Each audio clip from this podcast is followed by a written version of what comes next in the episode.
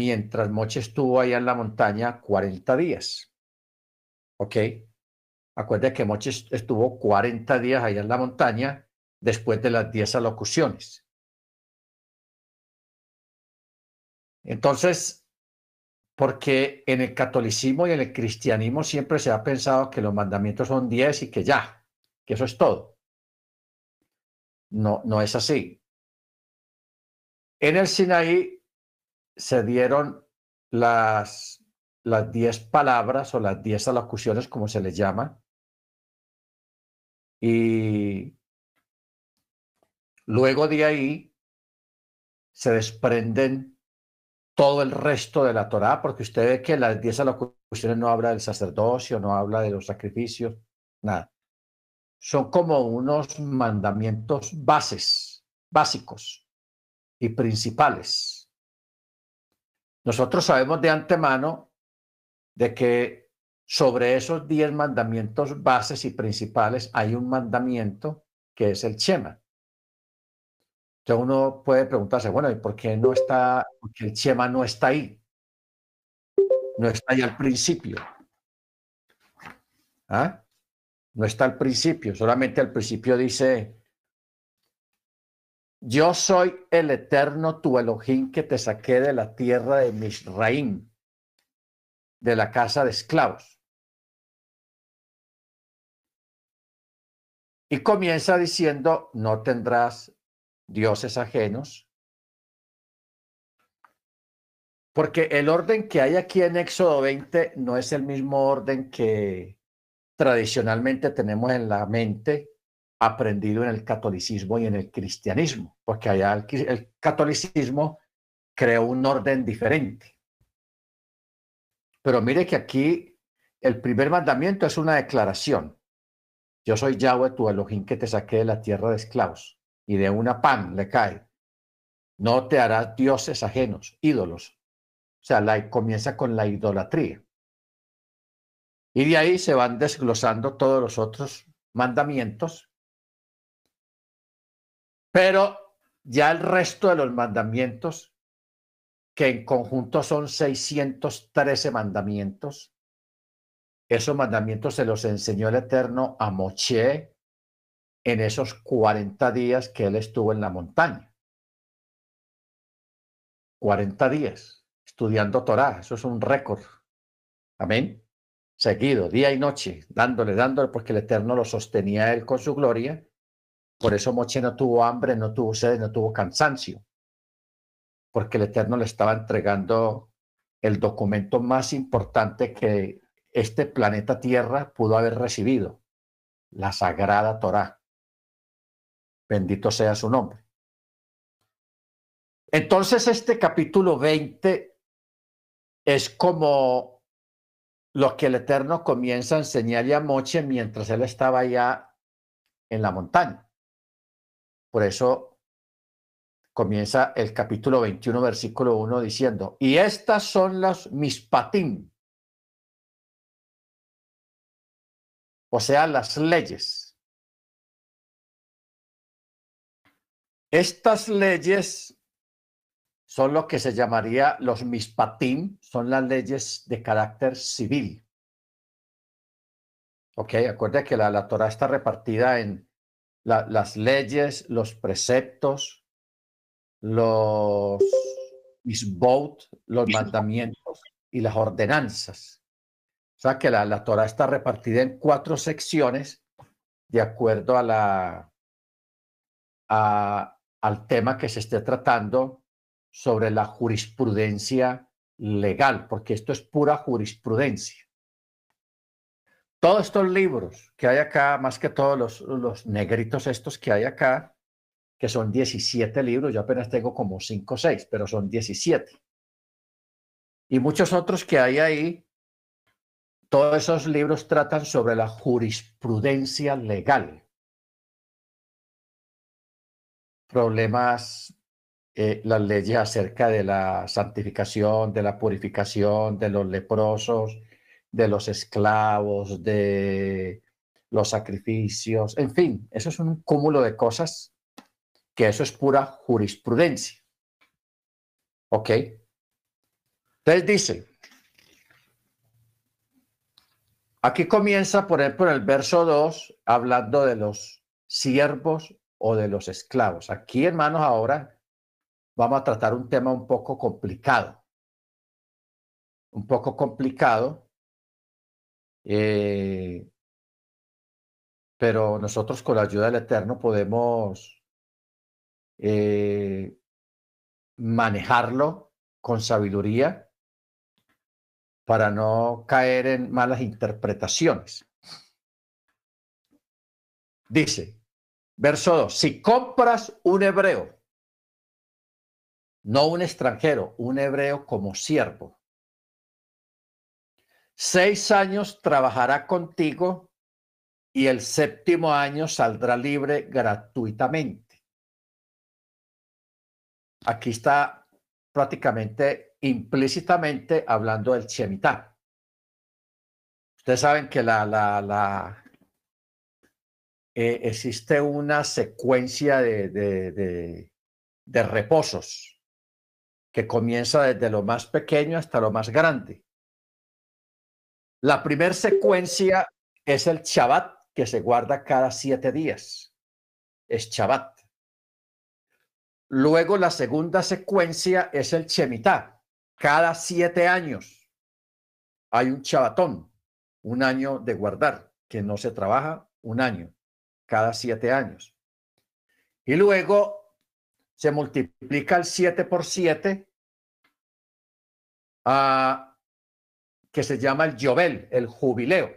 O sea, a los cada 49 años hay un jubileo. Que la tierra también descansa un año. ¿Ok? Entonces tenemos Shabbat, Shemitah y Yobel. Apréndase eso de memoria.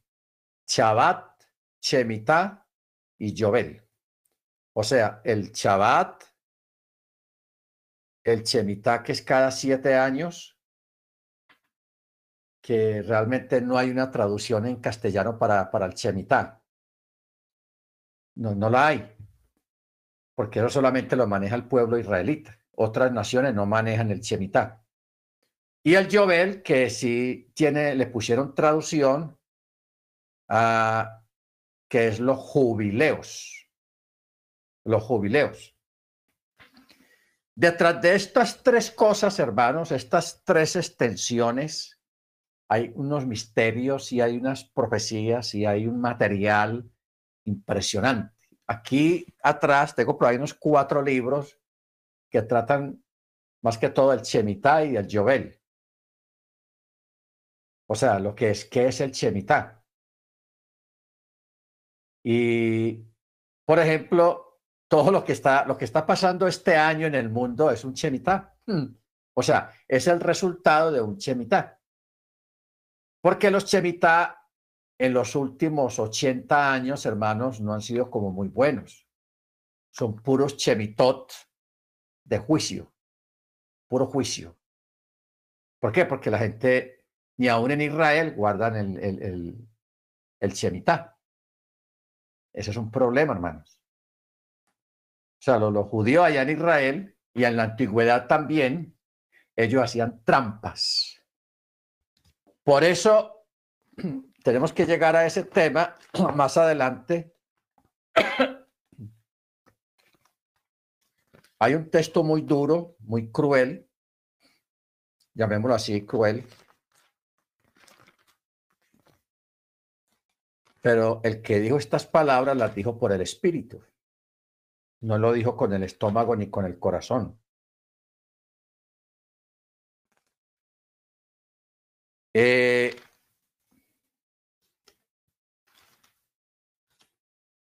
en el primer concilio en Jerusalén,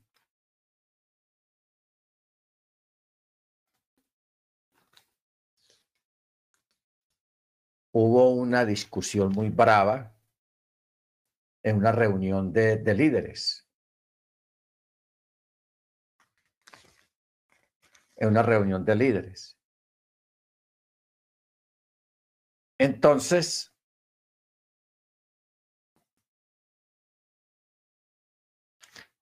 los mandan a Pablo porque a Pablo fue un hombre muy perseguido,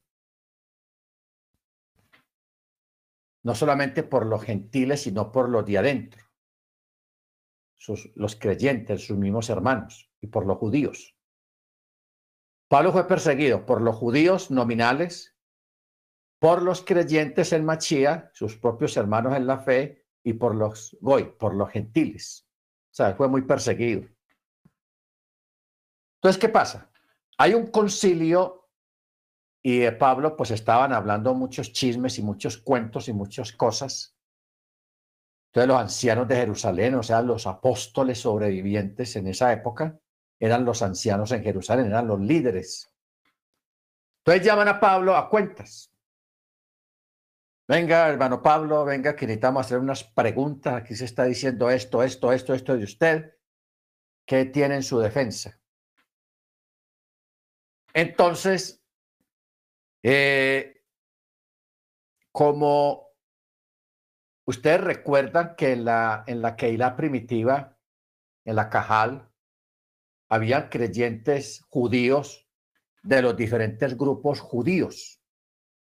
Acuérdense que el judaísmo estaba repartido entre los fariseos, los saduceos, los herodianos, los esenios y otros grupos minoritarios, pero los más grandes eran los fariseos, los saduceos y los escribas.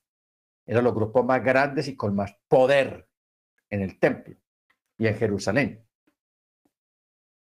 Entonces, fariseo y saduceo no se llevaban bien por la doctrina que ellos tenían. Los fariseos tenían su enseñanza y los saduceos diferían un poco en la enseñanza de los fariseos. Entonces, a veces habían confrontaciones entre ellos, no se entendían. Pero todos convergían en el templo. Eso sí, habían algunos temas que no tenían discusión. El Shabbat, las fiestas, y algunos puntos que no, no tienen discusión. Perdón.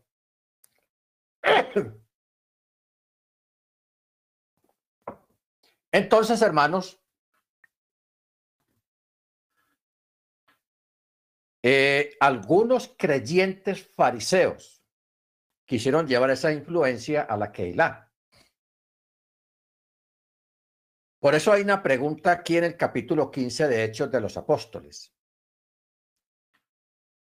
Verso 4.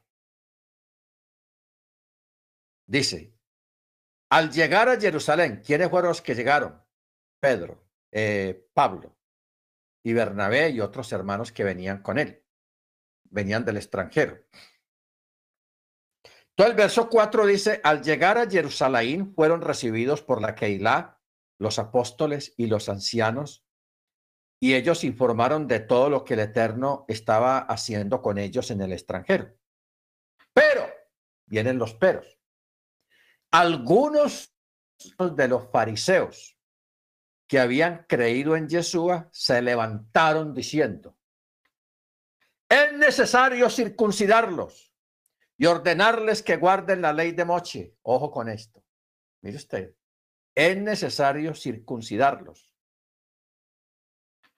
Entonces, en el verso 6 dice, y se reunieron los apóstoles y los ancianos para considerar el asunto. ¿Cuál asunto?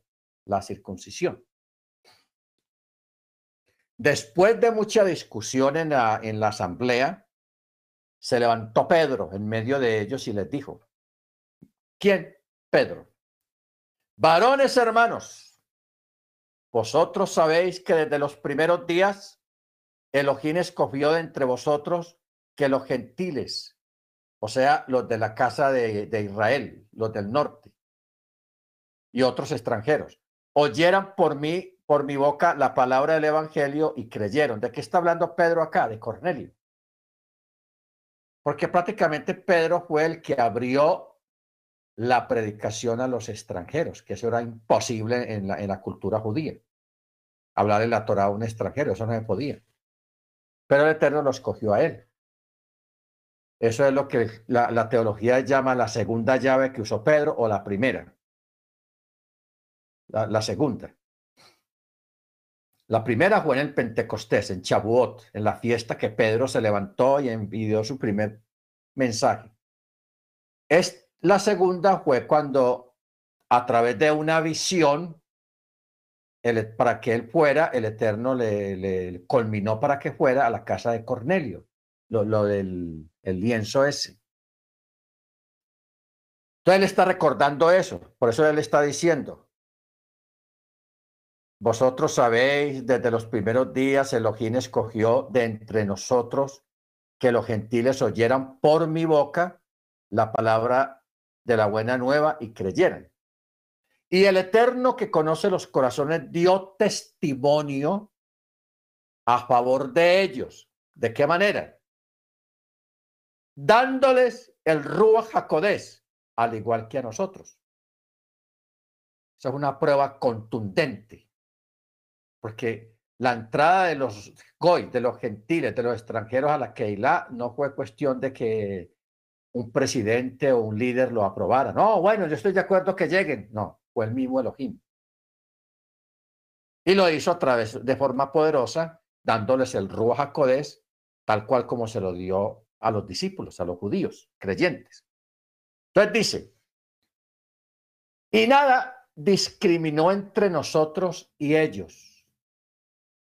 O sea, que el Eterno no dijo, bueno, a ver, los judíos creyentes aquí en este lado y los no judíos creyentes aquí en este lado no hubo discriminación, todos juntos.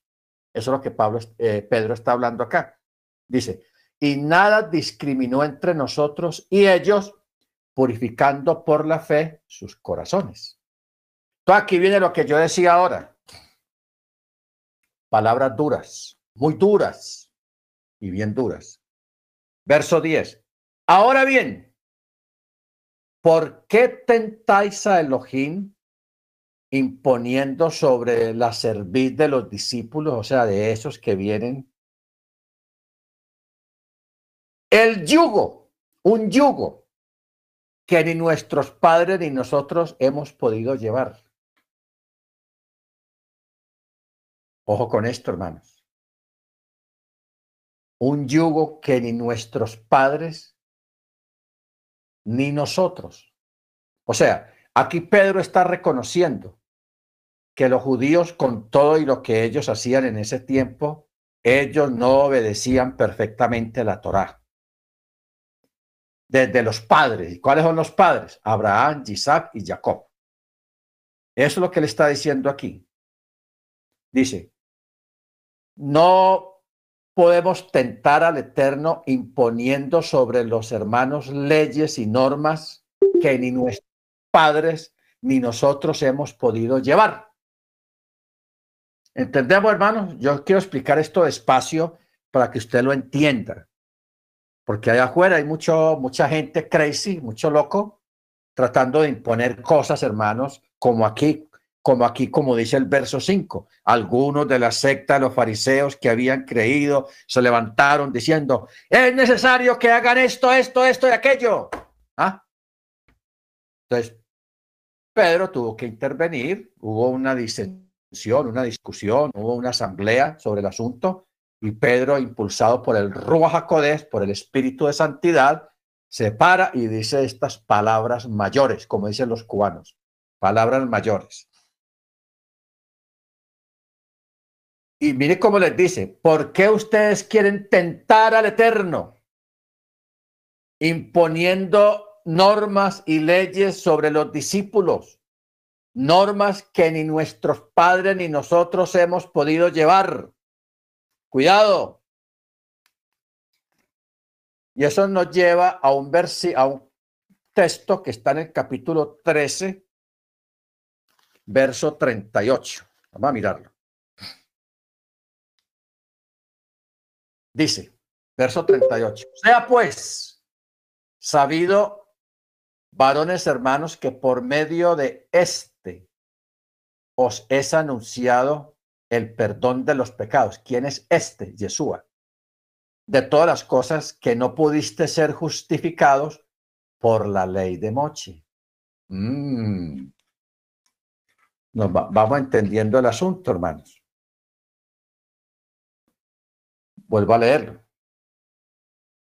Sea pues bien sabido, varones hermanos, que por medio de este, o sea, Yeshua, os es anunciado el perdón de los pecados, de todas las cosas que no pudisteis ser justificados por la ley de Moisés.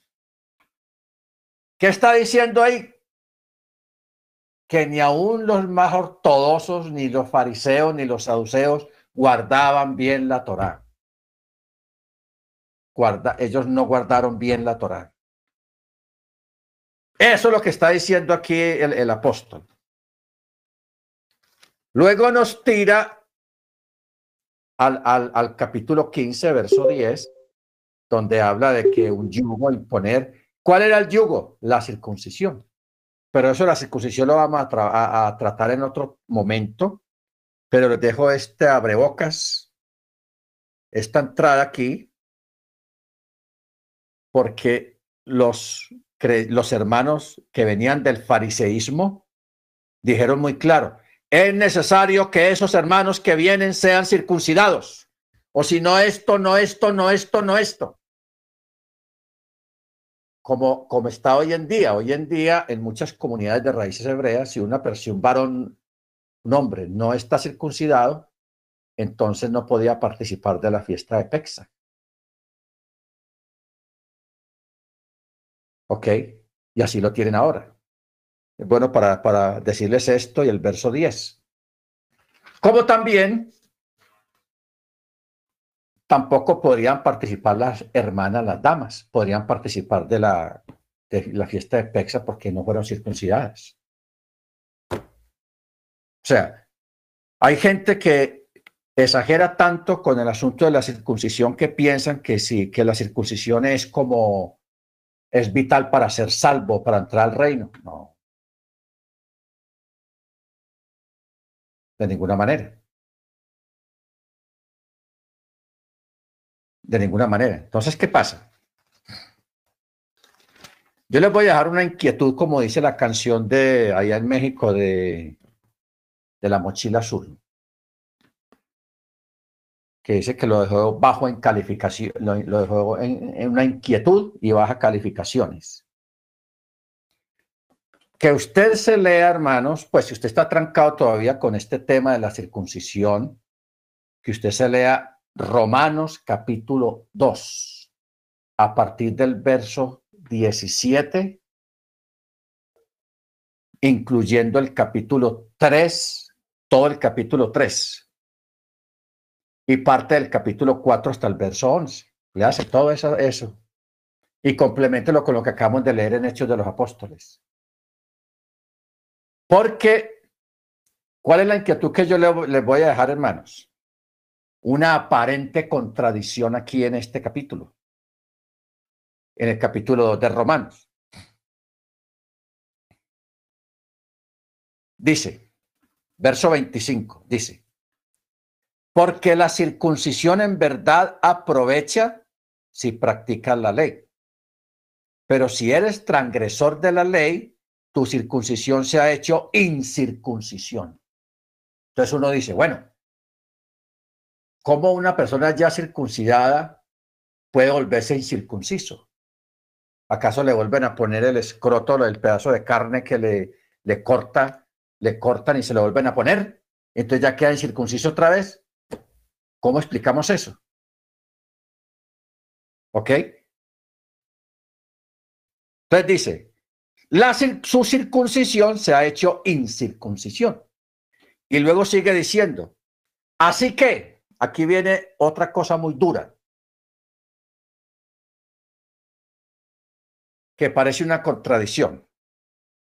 Así que, cuando un incircunciso o sea, una persona que no está circuncidada obedece las ordenanzas de la ley. O sea, guarda la Torá.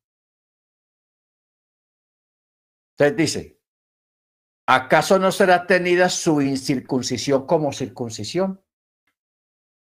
O sea, lo que pregunta en el verso 25 lo responde en el verso 26. Pero no vamos a hablar de eso, no nos vamos a meter ahora en ese tema, simplemente les dejo la inquietud. Y una pregunta. Si la circuncisión forma parte de la Torá, de la ley, entonces, ¿cómo dice el apóstol aquí que un incircunciso puede guardar la ley? Todo el resto de la ley, menos la circuncisión. Usted no está guardando la, la ley, porque la ley forma parte de la circuncisión. ¿Sí o no? Entonces, uno piensa que puede haber una contradicción aquí en estos dos textos, pero no la hay. Pero no les voy a dar la respuesta ahora. Para que usted lo investigue, lo averigüe y haga exégesis a esos textos de Hechos de los Apóstoles, eh, allá en el capítulo, lo que acabamos de leer ahorita, eh, capítulo 15, verso 5 y luego en el verso 10. ¿Ah? Luego en el verso 10. Porque Pablo mismo lo dijo, por la ley nadie, nothing, será justificado delante del Eterno. ¿Ok? Por la ley. El único que justifica es Yeshua.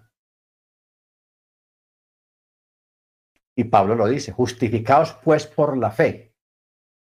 Tenemos paz para con Elohim, ¿por medio de quién? Del único que sí nos puede justificar, Yeshua.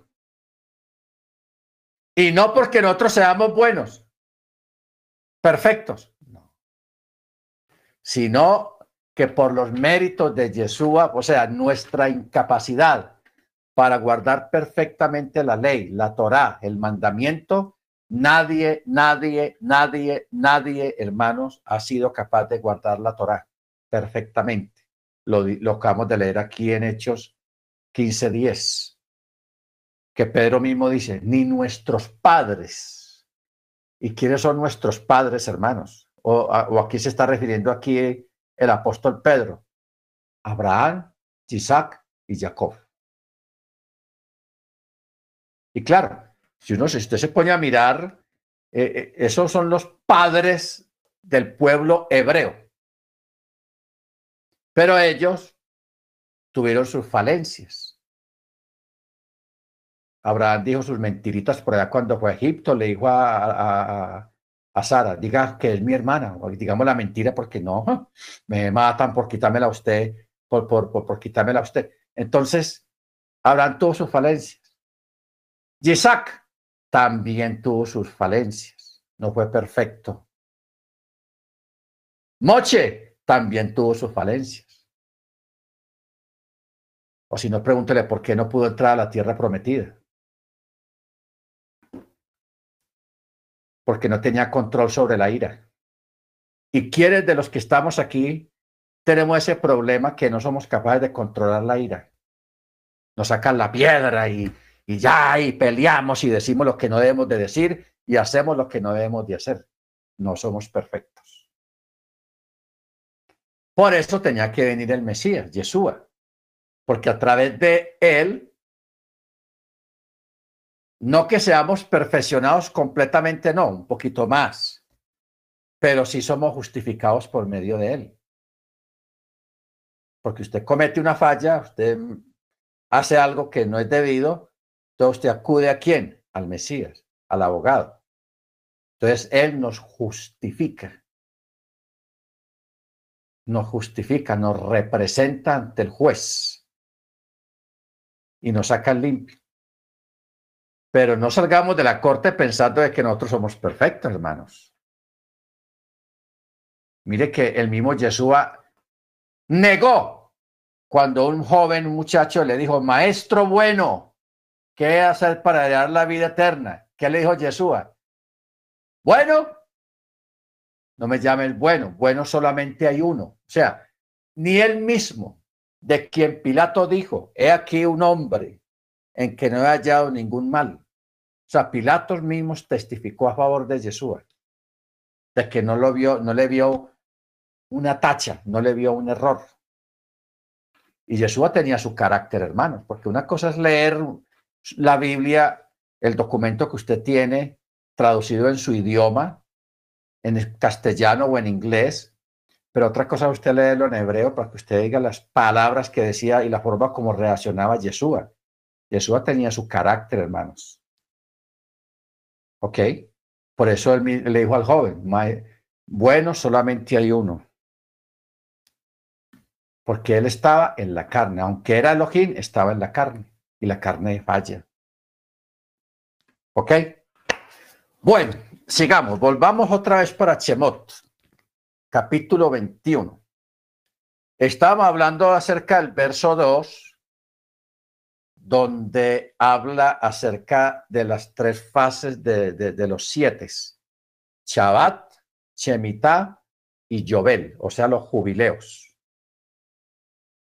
Este año, porque el Shemitah terminó el año pasado, el Shemitah. Y siempre, desde hace muchos años, cuando termina un Shemitah, viene crisis económica, o sea, viene juicio de parte del Eterno en todo el mundo. Entonces, este año, hermano, no va a estar muy bueno. Que el Eterno nos guarde, pero este año en el mundo va a haber una crisis económica. Miren lo que está pasando allá con esa guerra. Miren Estados Unidos eh, que no hay huevos, o sea, hay una escasez de huevos impresionante. Y los pocos que se consiguen son carísimos. Ahí se va a sacar el cuento de la gallina de los huevos de oro, de lo caros que son los huevos, están escasos. Entonces, hay una crisis, hermanos, por todas partes. Una carestía, una inflación, y, y, eso va a ir empeorando más. ¿Por qué? Porque acabamos de terminar un chemitá y la gente allá afuera no se quiere arrepentir, no quiere buscar al Eterno, no quiere guardar Shabbat, no quiere perdonar las deudas, no quiere tener misericordia por el pobre. Es por eso que vienen los juicios. ¿Ok? Y luego, ya cuando venga el Jovel, porque es que Shabbat es liberarte del trabajo por un día. Eso es Shabbat, descansar. Ay, qué bueno Shabbat. No, descansar mente, alma y cuerpo. ¿Ok? Chemita, mire lo que dice aquí. Si compras un siervo hebreo. Está hablando del siervo hebreo, no un extranjero. Seis años trabajará contigo y en el séptimo año será chemita para él.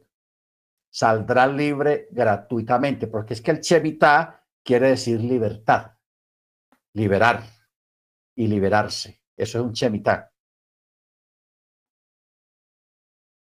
Ahora, y aquí viene una pregunta. ¿Cómo un, hebreo se hace esclavo de otro hebreo?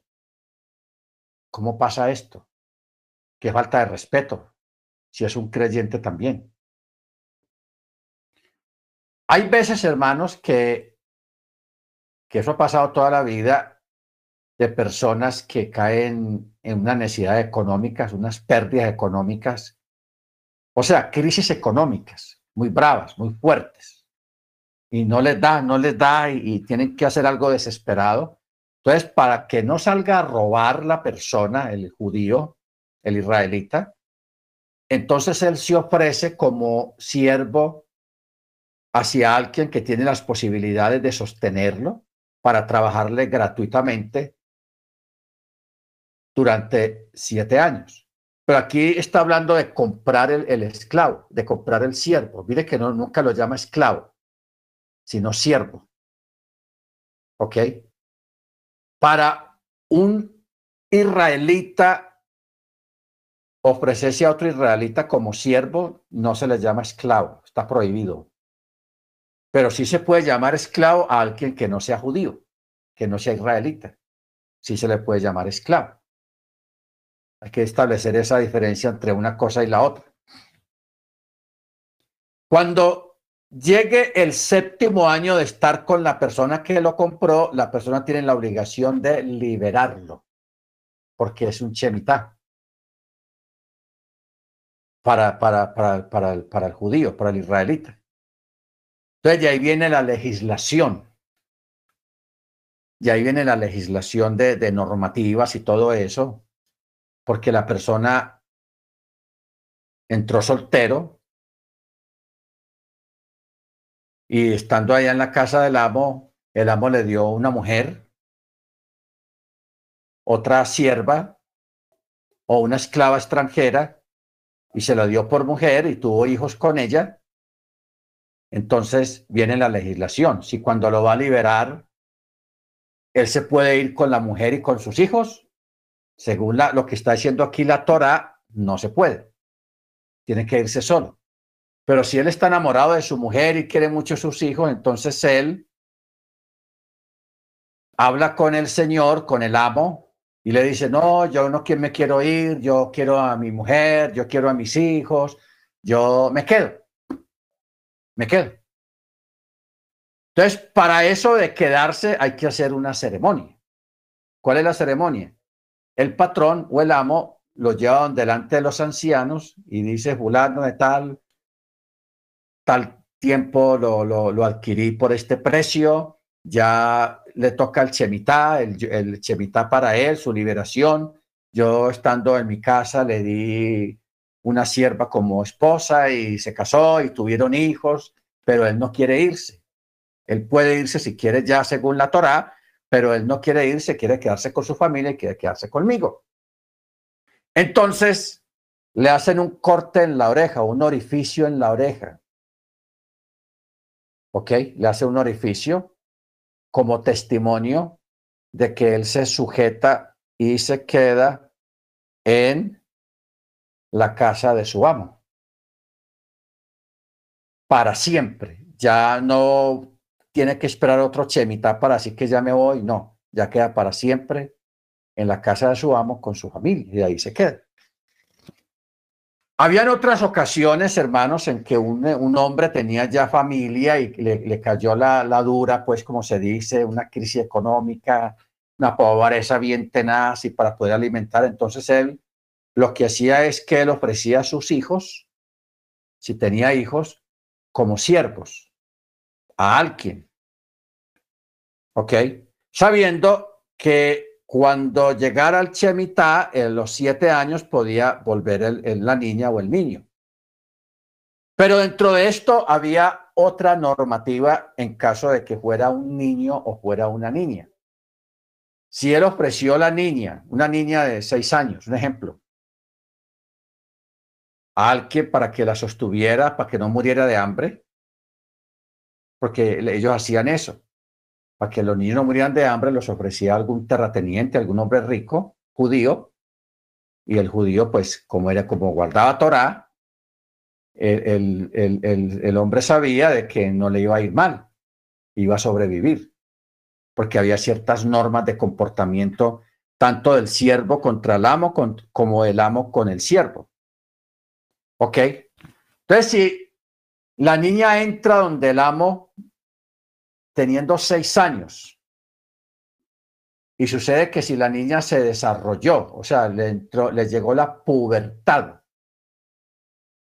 se desarrolló a los nueve años, a los diez años, no tenía necesidad de esperar hasta los, los seis años, los siete años para quedar libre, porque si la niña se, se desarrollaba en su pubertad a los cinco años, sea, a los 11 años de edad, ella quedaba libre, porque ya era una joven. ¿Ok? Era tanto el niño como la niña. Ya si, si era ofrecido como siervo, ya en la pubertad ya era diferente, ya quedaba libre, tenía que esperar los siete años para quedar libre. Es muy interesante conocer esta legislación. ¿Por qué? Porque en otros países extranjeros ellos tenían otro tipo de leyes muy desagradables, muy malas, otro tipo de leyes, entonces por eso el Eterno legisló en medio del pueblo hebreo sobre los siervos y los esclavos. ¿Ok? Baruch Hachén. Entonces, ahora sí leamos. Verso 3. Si vino solo, solo saldrá. Si es marido de una mujer, su mujer saldrá con él. O sea, si él llegó con mujer, sale con mujer. Y si su amo le proporciona a una mujer y ella da a luz para él hijos e hijas, la mujer y sus niños serán de su señor y él saldrá solo. Pero si el siervo dice, amo, amo a mi señor, amo a mi señor, amo a mi mujer, amo a mis hijos, no quiero salir libre, me quedo. Entonces su señor lo llevará ante los jueces y lo acercará a la puerta o a la jamba, o sea, al marco de la puerta, y su señor le perforará la oreja con una lesna y él le servirá para siempre. Y él le servirá para siempre. Entonces dice el verso 7, si un hombre vende a su hija como sierva, ella no saldrá libre como en la manumisión de los esclavos. Si ella fuese desagradable en los ojos de su amo, ya que no la designó para él, entonces le permitirá redimirse y no tendrá autoridad para venderla a gente extraña por haberla traicionado. Bueno, ¿de qué habla acá, hermanos? Cuando un terrateniente, un hombre rico, un judío rico que tenía hacienda y ganado y todo eso y necesitaba pues muchos trabajadores, siervos o esclavos, entonces cuando adquiría una niña, una mujer, y de pronto no la quisiera como mujer, como esposa. Así tuviera esposa, la podría adquirir como mujer también. ¿Ok? Porque esa, esa es otra cosa que hay que uh, tener en cuenta. Al principio se permitió al judío que podía económicamente que tuviera más de una esposa. Claro, tenía la esposa principal, porque eso es innegable, la esposa principal, y luego las otras eran esposas también, porque se hacía ceremonia y todo eso, pero había una principal. En aquella época, muchas mujeres por tratar de tener una estabilidad económica, entonces se procuraban quedarse o procuraban que el, amo las tomara como esposas también, porque ya se quedaban en la casa y iban a vivir bueno. Estamos hablando de un terrateniente, un hombre rico, con mucho dinero, con buena posición económica, y, iba, y les iba a dar un buen sustento a, estas mujeres, iban a vivir bien, o sea, no iban a pasar necesidades. ¿Ok? Pero hay un pero. Por eso dice en el verso 8, si ella fuese desagradable en los ojos de su amo, o sea, que él no la quiso como esposa, ah, yo no quiero casarme con una mujer, no me gusta, no la quiero por lo que haya sido. Entonces dice, ya que no la designó para él, entonces le permitirá redimirse a ella misma.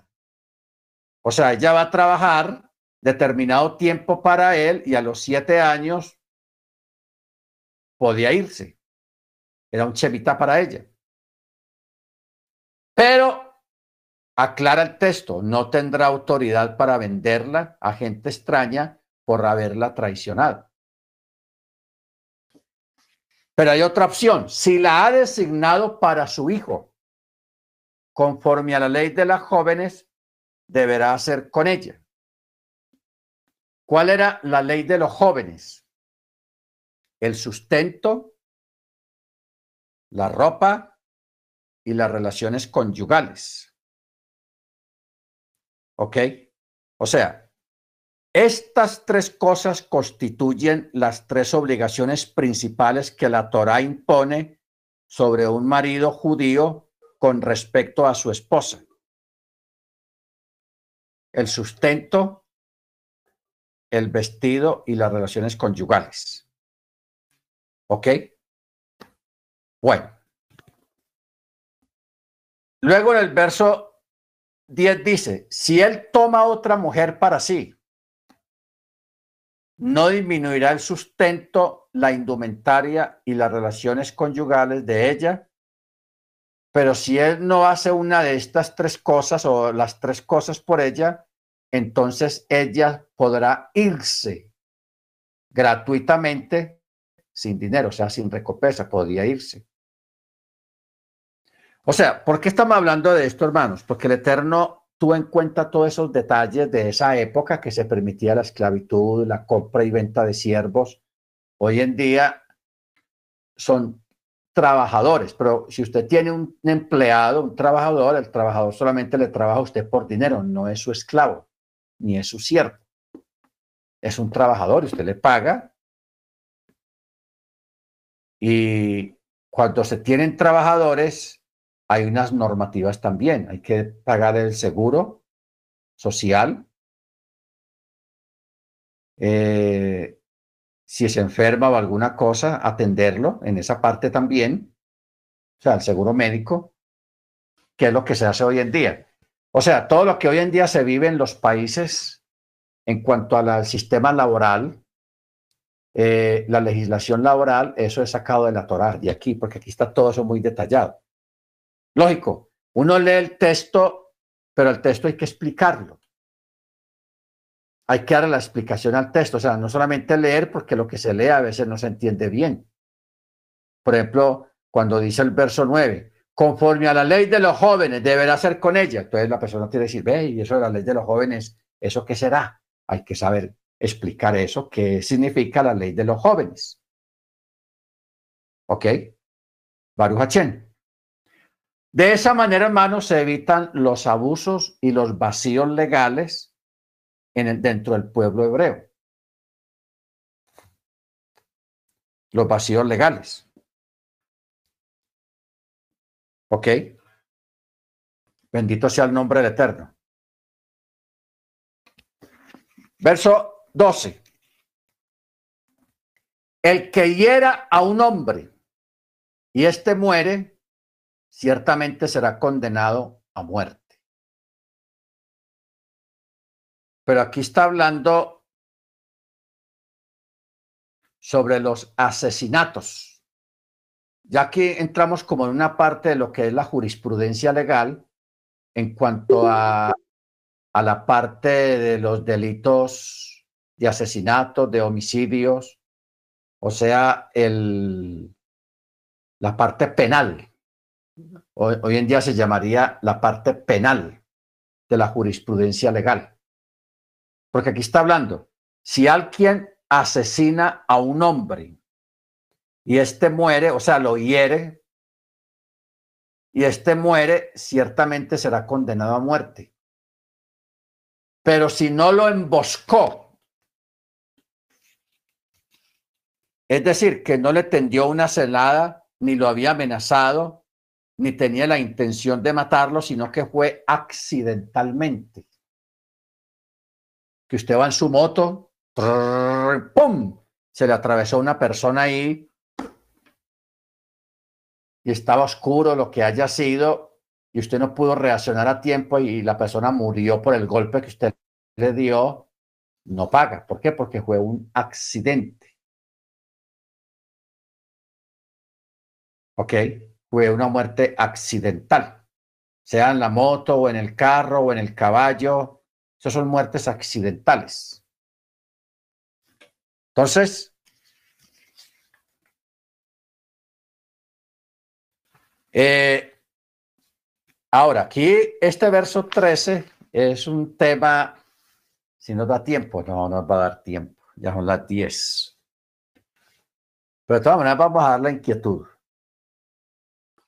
porque este texto está escrito de una manera extraña.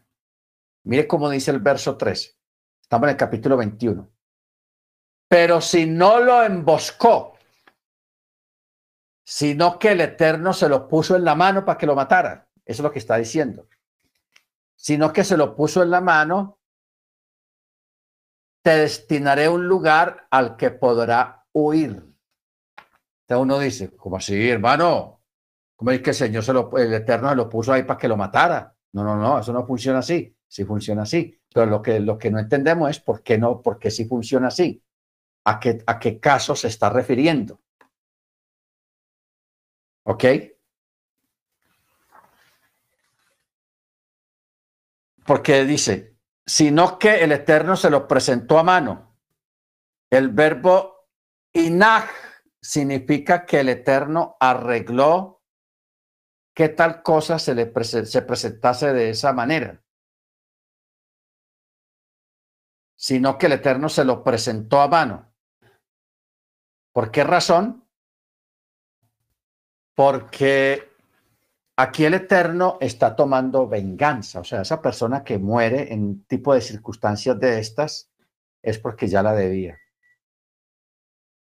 Simplemente que el Eterno, eh, el, nunca matar de un rayo, porque hay gente que dice que lo mate un rayo y tal, y bueno, pero eso es muy escaso. Si hay gente que muere porque les cae un rayo encima, pero en este caso no funciona así.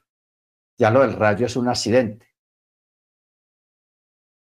Hay personas, hermanos, que han hecho daños, han hecho cosas y nadie sabe. Nadie sabe. Lo han hecho tan, lo, lo hicieron tan bien que nadie supo.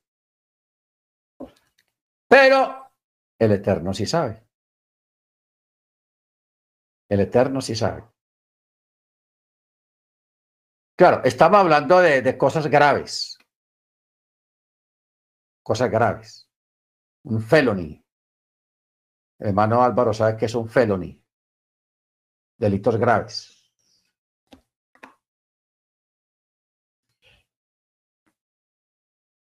Supongamos, por ejemplo, un hombre